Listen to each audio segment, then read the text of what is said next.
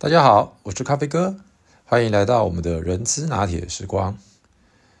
今天来跟大家聊一聊关于到了年底，肯定有很多的朋友都在思考，我过去这一年做的如何？年底的年终奖金到底公司会给我多少？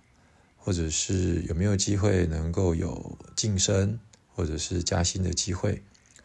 更进一步的思考，可能对于现在工作的现况。主管公司的氛围，那也在思考是不是应该寻找另外一份新的工作了呢？今天来跟大家聊一聊关于转职的一些想法。在节目开始之前呢，先送大家几句话。工作其实如果把它想象成是一场马拉松，那么在这个四十二点一九五公里的长跑的过程当中。我们要如何好好的配速？工作从我们大学、研究所或者是博士毕业之后，我想至少都要工作个二十年到四十年吧。那如果把每个工作的阶段用五年为一个单位来做切割，那至少也会经历六到八个阶段，对吧？当我们在年轻的时候，我们是满怀着雄心壮志，身上吸着一身好武艺。想要尽情的发挥跟发展，对于很多的人事物也会有非常多的期待，或者是对于很多的公司现行做法有着很多的想要改善，或者是觉得不够好的地方。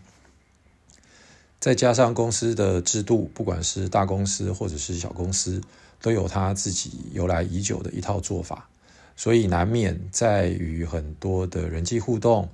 讲酬、训练，还有伙伴关系跟主管的互动上面，我们都是在初入职场或者是到新公司的时候，都需要一段的时间的磨合。而在这样的过程当中，我们往往会觉得自己的努力跟付出，跟公司给予的回应，可能在绝大的情况之下是不成比例的。而这个时候，我们难免就会有了一些想要转职的想法。但是呢，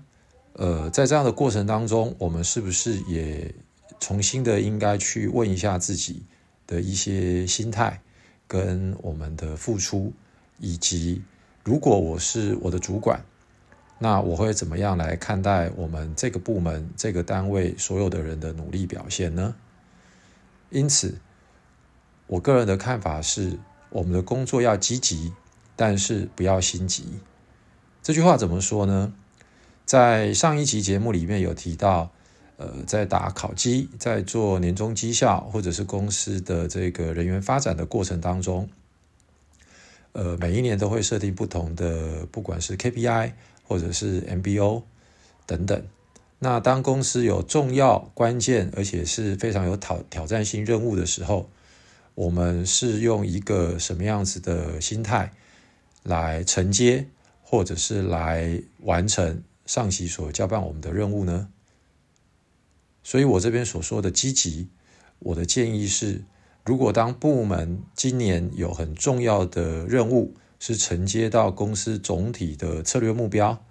而这个任务内容又跟我的工作是有一定的相关性的时候，我会建议各位朋友们。我们可以积极的来争取挑战一下一个艰巨的任务跟难度。如果当我们完成了之后，一来主管对于我们的心态是给予肯定的；二来如果结果是好的，那么肯定在年底的考核过程当中一定会是加分。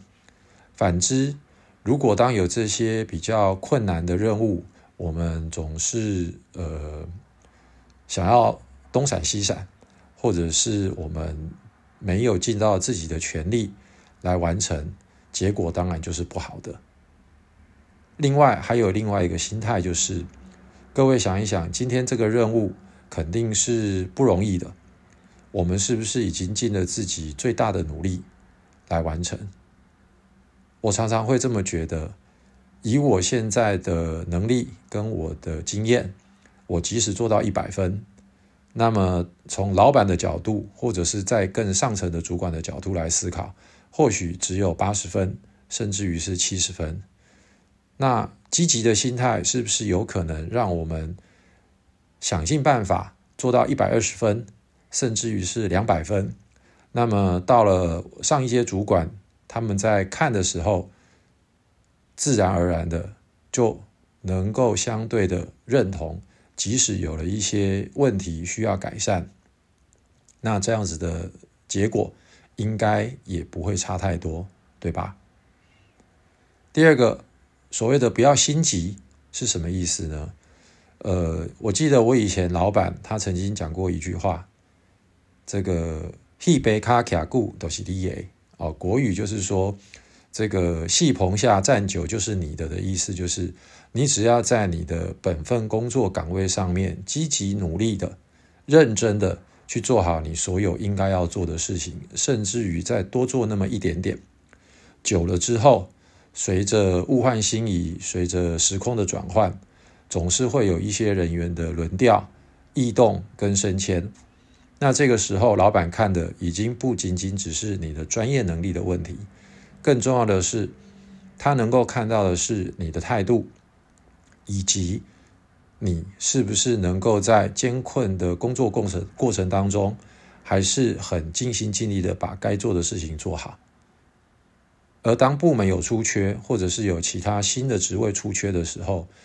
不管是你的忠诚度，不管是你的向心力。再加上你在公司里面已经累积到一定的公司内部的流程的熟悉、产业环境的熟悉等等，那么这个机会终究有一天会轮到我们的。当然，这个并不是要告诉大家说大树底下好乘凉，我们就撑在那个地方。所谓的撑，是要有方法，是要用智慧，是要不断持续的努力付出。这样子的一个过程，在整个组织随着时间的累积之后，主管一定可以看得到我们是如何努力、尽心尽力的去做所有的事情，对吧？另外一个要送给大家的是，我们还是要持续的学习，开卷有益。怎么说呢？呃，身为人资的人员，或者是其他呃部门的同仁，我想。在这个时代，唯一不变的就是变。所以呢，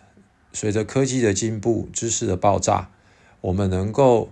在本职的工作上面不断的去求技术的精进、专业知识的累积之外，我们更应该要去了解到整个产业的环境、公司未来的发展方向，以及与我们自己专业知识以外的，比如说财务、行销。技术、生产、法务、制裁等等不同面向的专业知识，当这些知识网能够遍布得越广，它对于我们本职工作的帮助就会越大。所以呢，我个人常常觉得，如果呢我们在大公司，其实要练的叫做耐力；那如果是我们在小公司，可能几十个人到一两百人，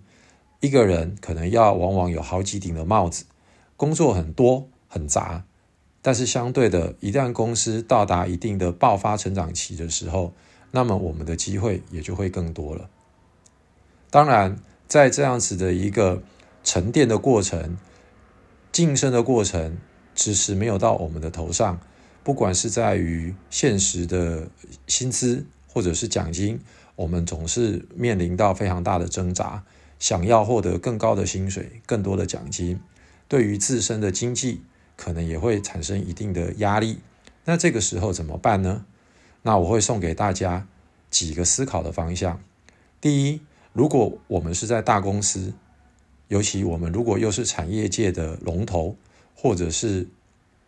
具有领导者地位的公司的话，我们其实应该可以更深入的去广泛了解公司目前的技术、目前的发展方向。以及我们有哪些主要的供应商，还有就是在外界有哪些很重要的合作伙伴。这句话怎么说呢？我们都想要多赚一点钱。如果我们在大公司是居于领导地位的时候，各位想一想，我们的采购、我们的供应商、我们的合作厂商，他们也一定是在这个产业的价值链，或者是在整个的供应链上面。因此，我们就能够看得到更多的商机。以我个人过去的经验，在某一个大公司，它是全球领先的，呃，这个呃世界级的公司。有一次，我跟我们的技术的部门主管聊到了，他说，某一个零件目前市场非常的缺，我们本来都是用某一家 A 级的供应商，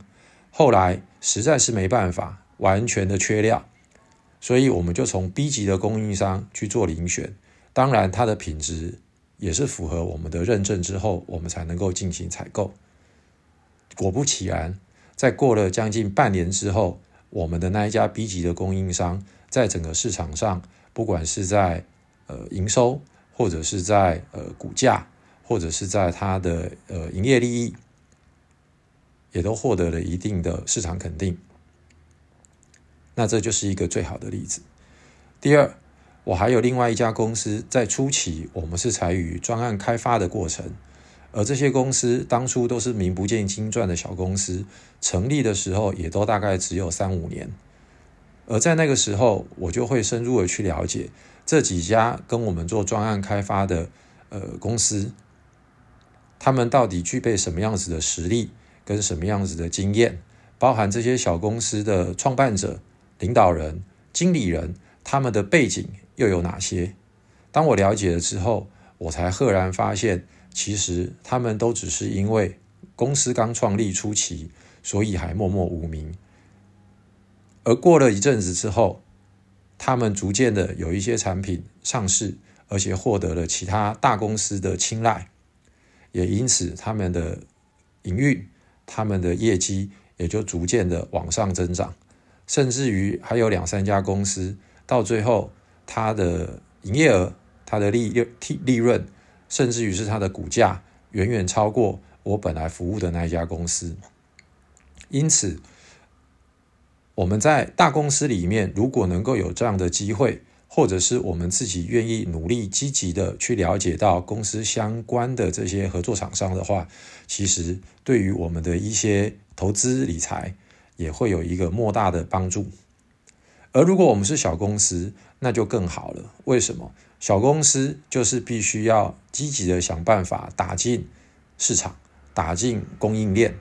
打进所谓的新的呃商机。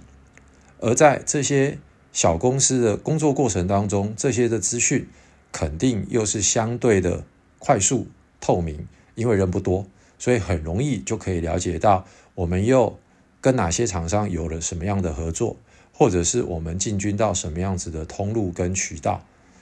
而这些产品或者是技术或者是通路，对于我们这家小公司未来在业绩的成长、客户的增长，还有产品的出货等等，我们就可以更加快速的去了解到，对于公司未来的发展是不是有帮助的。所以综合以上来说。我会送给大家的就是，大公司有大公司的优点，当然也有它的缺点；小公司有小公司的特色，也有它独特的管理风格跟文化。如果不是到绝对必要的状况之下，我还是会送送给各位朋友。一杯卡卡固都是 D A，除非真的有万不得已的状况，否则的话，这样的一个环境得来不易。而我们在里面扎根扎得越深，人脉布得越广，以及我们自己不断的努力学习，不断的去精进自己的工作能力以及产业知识，它终究到了某一个时间就会有一定的成长跟爆发。你觉得呢？欢迎各位朋友听完今天的留言之后，有任何的想法都可以跟我们直接做互动哦。那我们就下次再见，拜拜。